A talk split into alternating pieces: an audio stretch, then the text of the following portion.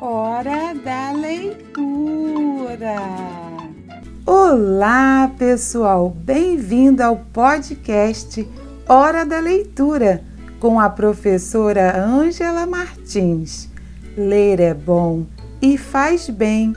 Este é o 25 episódio da temporada 2021 e você vai ouvir um conto trazido por nossos ancestrais africanos, preservados pela boca do povo pelos contadores de histórias e folcloristas. A onça, o macaco e a pescaria, que está no livro Com Madre Onça Contos Brasileiros, recontados por Eleonora Medeiros ilustrados por Marília Pirillo, da editora Via Pampa. Preste atenção, a história vai começar. A onça, o macaco e a pescaria. Nesta mata já vi de tudo, até macaco imitar gente. Só não vi comadre onça ser um bicho inteligente.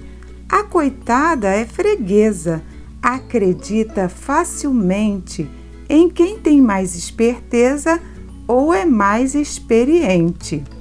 O macaco ficou escondido na mata, perto da taba dos homens, por alguns dias.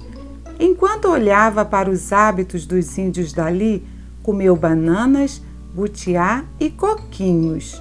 Mas quando a comida acabou, teve que sair para procurar mais em outro lugar resolveu fazer como o homem, quis pescar.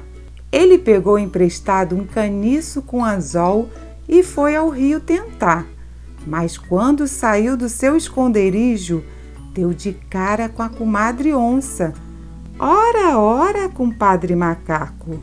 Nem ficou para a festa do casório da minha oncinha com o jabuti. O macaco lembrou da promessa de dar nó no próprio rabinho. Tinha que enganar a onça. Ele estava com uma fome danada. Imaginou que ela estaria também. Mostrou o caniço com anzol e convidou. Minha comadre onça, vim aqui justamente para pegar este caniço com anzol emprestado dos homens, para pescar alguns peixes presentes de casamento para a oncinha e o mestre Jabuti. Quer vir comigo? Desconfiada, aceitou o convite. Não queria tirar os olhos do danado até que ele pagasse a promessa. Vamos, meu amigo, esta façanha eu quero ver, disse a onça. Mas depois da pescaria vou levar-lhe comigo. Todos estão esperando. O compadre macaco andou pelo caminho até o riacho, tramando um plano para escapar da onça. Quando chegaram ao destino, o danado lembrou tudo que o homem fez para pescar e o imitou direitinho, só que bem devagar. A onça só observava, sentada na sombra de uma grande árvore. O compadre entrou no riacho ficou ali por uma hora, duas horas, três horas, quase toda a tarde, e nada de pescar nenhum peixinho. A onça, impaciente, reclamou: Vamos logo, compadre, pare com esta macaquice. Só o homem sabe pescar. Vou tentar mais uma vez, comadre. Se não pegar nada, volto com a senhora de mãos vazias. O macaco fechou os olhos e pediu para o deus da mata ajudar. Tentou mais uma vez e desta vez deu certo. Sentiu a fisgada, puxou o caniço e tirou do riacho um peixe gordo e saboroso. Mostrou para a onça que ficou impressionada, mas não quis elogiar o macaco. Veja só, comadre onça, que maravilha! falou o macaco todo exibido. Este peixe não dá para todo mundo, reclamou a onça, cobiçando o peixe só para ela. Vamos assar este, será todo seu. e depois pego mais. Enquanto eu limpo, a senhora arranja o fogo. Peixe assado é muito mais gostoso.